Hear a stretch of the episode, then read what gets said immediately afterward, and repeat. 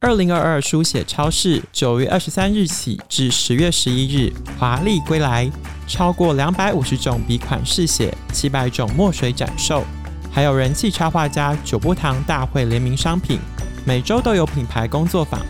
整场消费满两千两百八十元即赠限量纪念邮票组。更多活动资讯，请追踪 Facebook 书写超市活动页。那个人就是若无其事的说：“哦，我们以前有一个公关是亦舒，他是一个什么小说家吧？他的关系引荐邓丽君啊，或是林青霞他们进来，然后说：‘Excuse me，你说的是亦舒，那个香港的小说家倪匡的妹妹。’”他说：“对啊，因为艺书等于就是跟琼瑶齐名的香港最厉害的言情小说女王，嗯、她居然有在圆山做过公关这件事情。但你怎么查？你在 Google 你就找不到这些资料。那那些人也不觉得他在讲一个很。”厉害的事情，所以对我来讲，我看一本书最珍贵就是里面的知识是 Google 找不到的东西，它没有办法满足你。这大概就是书写的目的，写作的必要吧。欢迎收听《迷诚品 Podcast》，今天读什么单元？在每一集节目里，我们会精选一本书，邀请来宾深度分享，聊聊这本书带给我们的阅读趣味、启发与思索。大家好，我是陈轩。在今天节目的一开始，想要跟大家分享一个小秘密。其实迷成品的 Podcast 录音室呢，位在成品行旅里面。每一次来这里录制节目的时候，看着形形色色的旅人，我都会非常好奇他们身上的故事。他们从哪里来，要往哪里去？讲到旅行这一件事呢，我们常常就会聊到饭店。而如果说今天要跟大家聊一本书，是以饭店为主题的话，大家觉得怎么样的故事会让你感到有兴趣呢？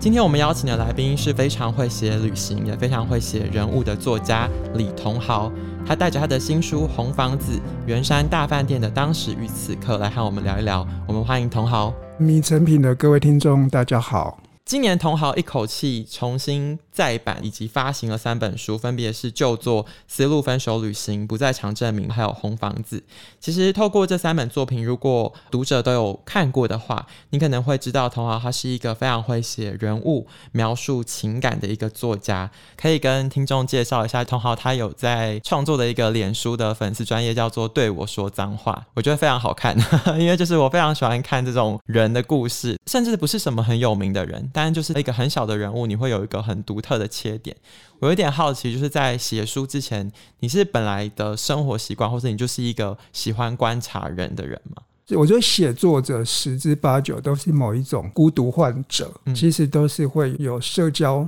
障碍的人，那些观察，我觉得那是因为你没有办法在餐桌上面可以很行云流水的跟大家把酒言欢，你会因为这样，你发展出你自己不一样的功夫吧。尤其是你要再去做人物采访这件事情，比方说，我有些同事，他就很快的就可以跟人家推心置腹，然后让大家哭出来，讲出他心底的话。但我好像。不是这个路数的人，那我觉得我像是一个小偷。你会去看他的肢体语言，有时候采访不一定在户外的咖啡馆，有时候你会到他的工作室，到他家里，到他的办公室，你会去看他的书桌有什么，看他的摆饰，看他用什么样的马克杯，因为我觉得这些其实也都是人格的一部分，这样子。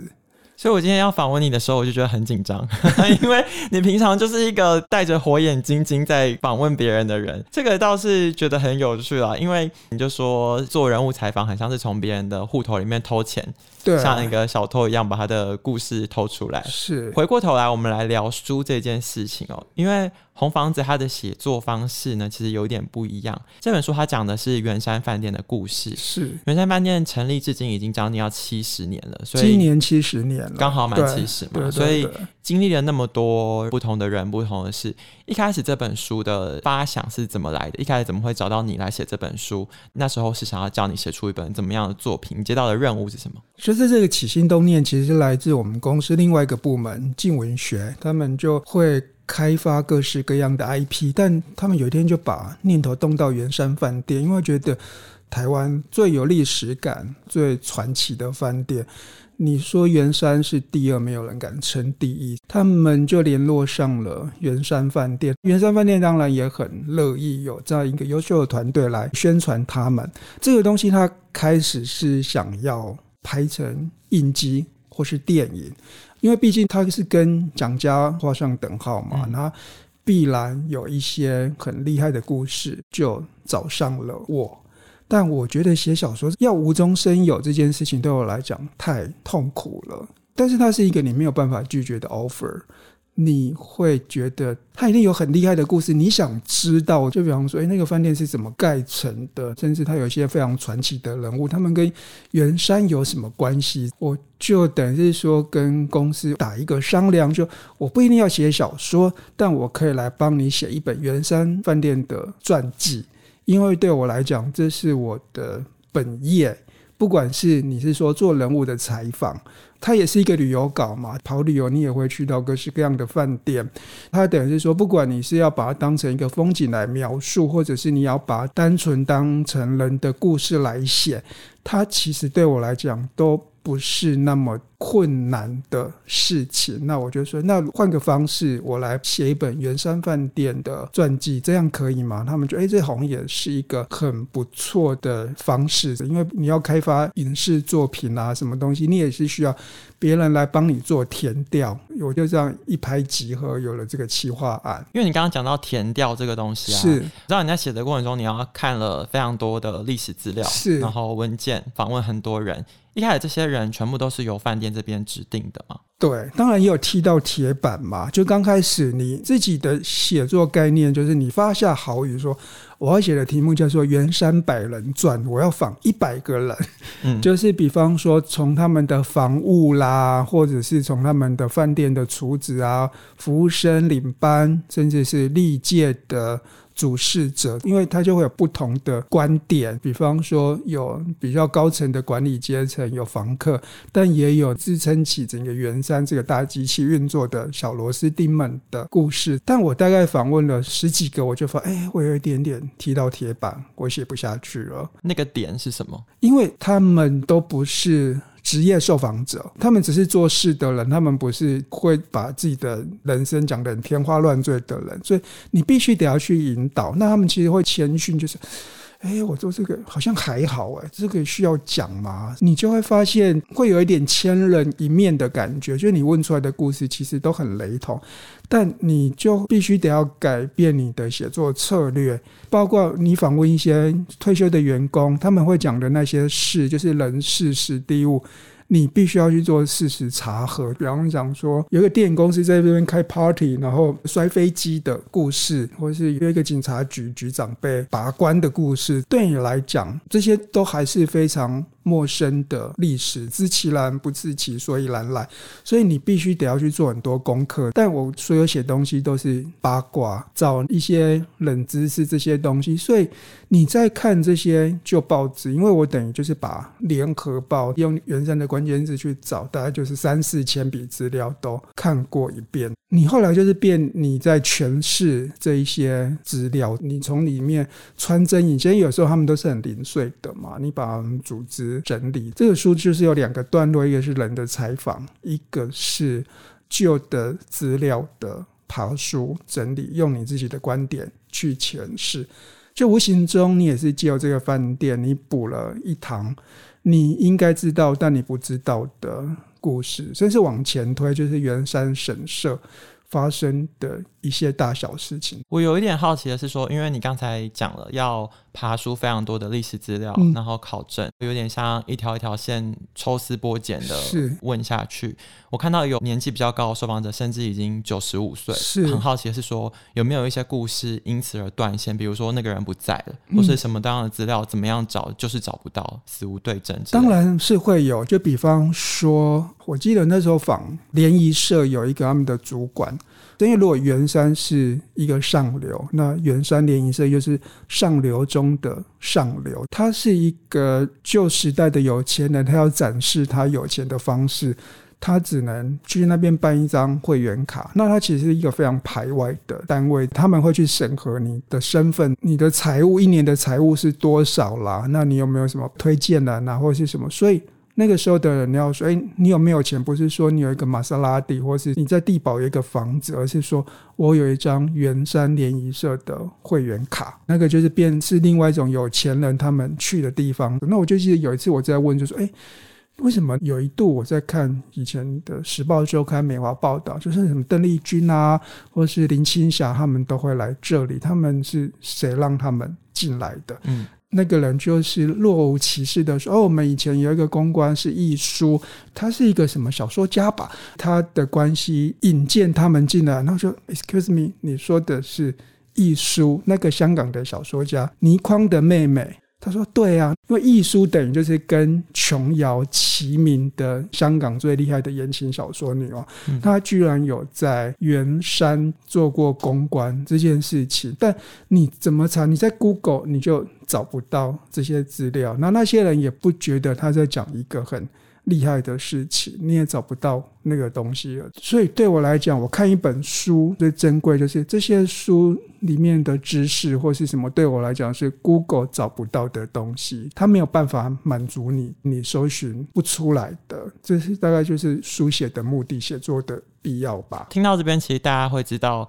这本书是由非常非常多的人物故事去铺陈，然后累积出来的。就像你刚才讲的，你觉得最有趣的是 Google 不到的东西。嗯这里面有这么多这么多的人物，你可不可以跟大家分享几个你在这本书里面提到，或是你采访过程中遇到的几个人物故事，是你现在觉得印象很深刻，而且透过他的角度去看圆山这个七十年的饭店，有一种哇新的想法的感觉。邱师傅吧，我里面有一个章节是写总统的理发师，他还在八十几岁，那个空间非常的。有趣，它就只有两张椅子，就是洗刷得很干净。你甚至你会觉得你到了鼎泰丰去吃饭的感觉。我是说那种成色，就是有一点点旧，但不是破旧，它就是一种古老的光泽。然后有时候他在剪头发，你突然想，你就坐在那个椅子上面，他在你后面帮你剪头发。你想到，天哪！之前坐在这个位置的是蒋经国，是李登辉。然后我花了六百块让帮总统剪头发的理发师帮你剪头发，你顿时就起了鸡皮疙瘩。当然，就是总统的理发师，他看起来就是一个无上的光环或是什么东西，就是套在这个邱师傅身上。可是我跟他有一个下午在他的理发室的长聊。对我来讲，这个你感受到的是非常的谦逊木讷，就像你在台湾乡下看的那些欧里桑一样这样子。我记得那时候李登辉他过世，三立电视台想要去采访他，是他接的电话，他就很木讷的说：“哎，伊波迪加泽啊，内。”就是对对对，对啊，因为他就是一个不想要镁光灯打在他身上的一个人这样子。之所以蒋经国他还是行政院长的时候就去让他检验是这个原因。他不是一个多话的人，所以他就默默的帮蒋经国从他在行政院长，然后变成总统，检到他过世。然后他有一个听起来就非常动人的描述，他就是说。他以前头发很硬，你就发现有天你就帮他剪，怎么剪着剪着，他的头发是跟婴儿的毛一样的细，他就觉得他怎么变这么老了？因为你知道他不是一个名嘴，不是一个职业受访者，他今天跟你讲任何的事情，他也没有必要要替蒋经国、替李登辉擦脂抹粉，他就说蒋经国的衣服，他的那种内里整个都磨破了那个。旁塞这样，他就说里面的纱就整个都磨到透明化，像蝉翼一样的感觉。然后说他很节省，他有一点像是你从历史的后脑勺看过去，这个是史学家不会觉得这是有多么重要的事情，但是你就会觉得这些事情好像你可以看出他是一个。怎么样的人呢？就是对我们来讲，他的话有点像是你剪头发掉下来的那一种屑屑啊，或是什么。那这一本书，如果你希望可以做到某一种程度，就是把这些历史的毛发的屑屑都收集起来吧。因为我觉得这里面还是有一些会闪闪发亮的东西。如果你去看红房子的话，你可以看到桐豪刚刚讲的总统的理发师、负责办国宴的大姐，然后接待员，甚至国安啊，或者是一些很秘辛之类，大家可以在书中去探索。这本书还有提到圆山饭店呢，它其实是电影《饮食男女》跟依依在拍摄的时候都有在这边取景。其实我看到你这样写的时候，我第一个好奇是哦，所以其实同豪是一个看很多电影的人。是啊，对啊。你在这些人物采访的故事的时候，会跟你平常所涉略的这些东西隐约之中有一些连结吗？应该是说，你是一个书呆子，就不管你是跑旅游或者是去哪里，你第一个会想到是说。哎，你去纽约，你先拿来参照的就不会是 Lonely plane 不会是现在你去查 Google 的关键评论，你可能哦，这个是如果去纽约，这是伍迪·艾伦的城市，这是劳伦斯·普洛克小说里面的城市。你去上海，你一定会想到张爱玲啊，你会拿着当旅游手册的，一定就是你看过的书、看过的电影。圆山对我来讲。也是一样，因为我不是台北人，那其实对我来讲，它不是我生活的记忆。我在想说，诶，如果想到圆山，我会想什么？你去调动你自己的大脑的知识库，你一定就是会想到，哦，它就是。饮食男女里面，狼雄工作的地方，它就是电影《一一》里面开场的那一个场景。那是一个不得不，因为你就是一个经验匮乏者，你没有办法讲说，哎，我小时候我阿妈带我来这边吃饭，或是什么，我没有这样的故事，我只能讲说我看过什么。然后它里面有提到圆山，刚刚聊了很多人方面的。其实，在物这方面，我觉得你的描写也很细腻、很深刻。其中有一段我念给大家听哦，因为这本书叫做《红房子》，桐豪是这样写，他说：“红房子的红是朱红，是竹红，是鸽血红，是二月风花红，是火红胭脂红，蜡响歌时一径红。”我自己读到的时候，我就觉得有点鸡皮疙瘩，就是光是一个颜色就可以有这么多的考究跟功夫在这里面。更遑论在你里面，你还讲了，比如说装潢啊、风水啊，嗯、各式各样的小故事。有没有哪一些人其实是像你刚刚讲的，Google 不到？你在做采访的时候，你才发现了这个饭店的秘密？应该是讲说 Google 不到，你还是把它给写出来，就从他们口中，然后从一些。旧报纸里面，你把这些都给建立起来，有点像办一场降临会，都把他们给找回来了。像里面有讲一个警察局长的故事，这个应该就是你会觉得这个是其实不大有人会去注意到这一个人，因为在做整个圆山的叙事，他也是诶出现又不见，出现又不见，但是你就会觉得对他的故事就非常有感触。那我先简单的讲一下这个故事好了，就是有一个警察当上了中山分局的局长，那个位置非常重要，因为那边中山北路算是那时候台北还是一个非常重要的马路，因为那个就是蒋介石他们要上下班都会走中山北路嘛，然后两侧有一些美国大使住的地方，以前宫前町也是在那里这样子，它两侧有非常多厉害的饭店，当然那些声色场所。也还是有，就是那个警察局长，他有一点像，你看他那时候在报纸介绍，就是像一个乌龙派出所的看级一样，就非常热血。他会去追小偷，有点执法过当，有什么悬案，他也可以大破那个悬案，就是那种非常有人气的一个地方的保姆官这样子。那突然就有一次，他就，哎，他就上报，然后就没有人交代任何的事情，就说。他被拔关了，就是也没有解释这样子。那后来只是在想哦，就是警政署那边就支支吾吾，就说他的能力不足啊，或是什么。那记者就会去问，那到底是什么能力不足嘛？嗯、就是说哦。他跟圆山饭店行贿，他就是以这样的一个理由去把他的关节给拔掉。但突然就发现，他平常人都是要去积阴德，他阴德值应该积很够。就很多那时候地方的里长啊、区长就替他请愿，就是我可以为他的人格做担保，他不是一个这样的人。那其实你有点像你自己在办案，你就自己去把所有的资料找出来。你有问过一些资深员工，你知不知道这个事情或是什么？嗯、一查才知道这个事情大概是这个样子，就是他们那时候台北市的市长是高玉树，他就觉得我们要美化市容，我们不能有太多的违建或是什么。那圆山饭店那个时候，他有那种违建的停车场在边边上计程车，他就觉得这个很丑，他就把计程车排班的招呼站给拆掉了。嗯，那拆掉不知道是什么话怎么传，就是传到了蒋介石那边，就说：“哎，有人要拆圆山，本来只是拆。”那个对就是变成拆圆山，他就很震怒，就说什么有人敢拆圆山，把他给抓起来是谁什么的。所以他就是因为那时候其实是也不有什么媒体去报道，就一句话，他就是丢了他的官。那你可以去推敲出来，就是因为他在太岁爷上动土，他其实也没有说要去执行他的公权力啊，他就是掉了。整个大好前程，那你就去看他的资料，然后大家要去帮他请愿，就说：“哎，你应该可以去哪里去哪里。”然后就是看，哎，他名字怎么不见？在出现就是在三四年后，他就出现在戏子，那一样是很热血，在抓小偷，那什么风灾，因为那时候戏子啊，北海岸那边金山野柳那边。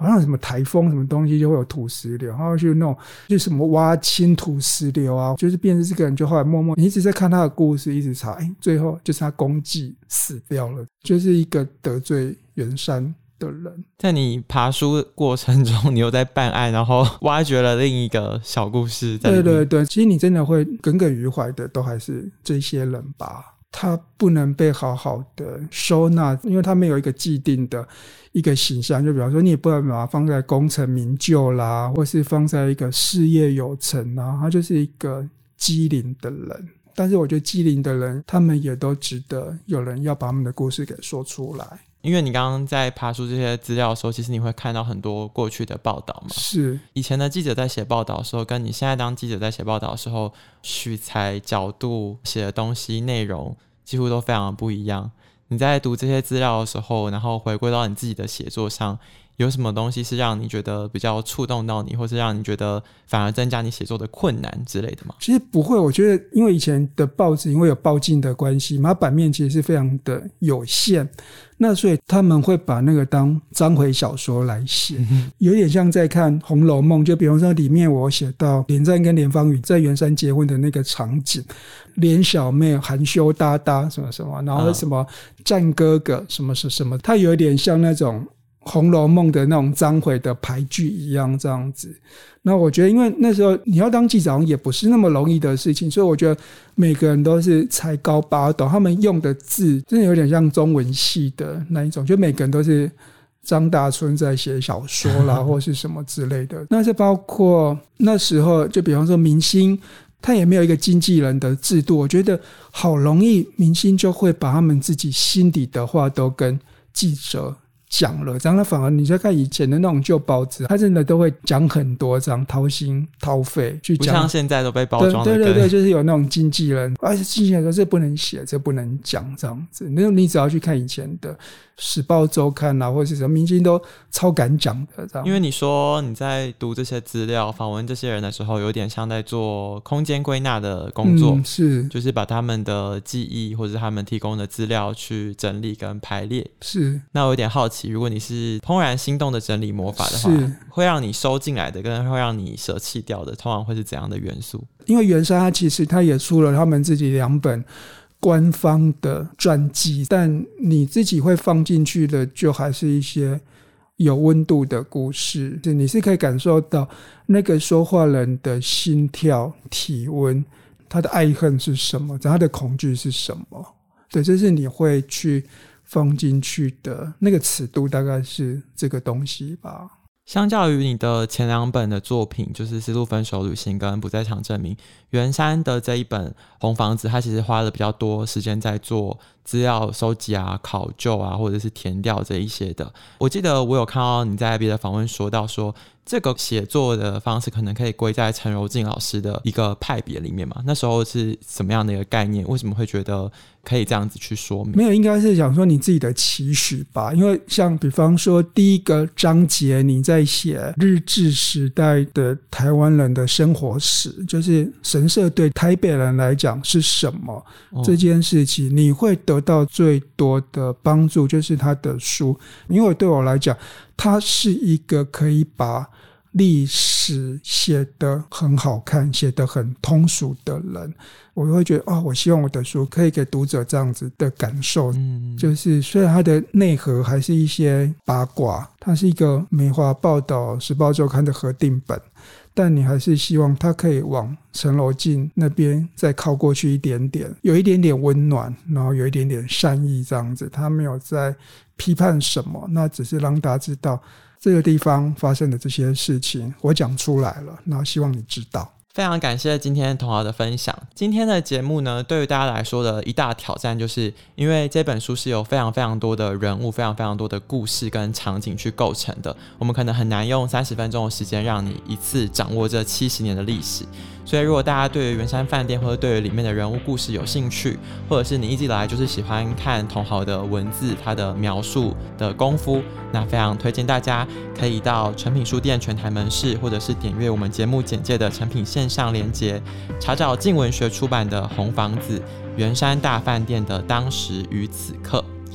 如果你喜欢这一集的内容，请订阅我们的频道，并且在收听平台给我们五星的好评，或是推荐给你的朋友。如果你对这个节目有任何的建议，或者是你对圆山饭店、对于成品行旅、对于旅行有任何的心得，也欢迎留言跟我们分享。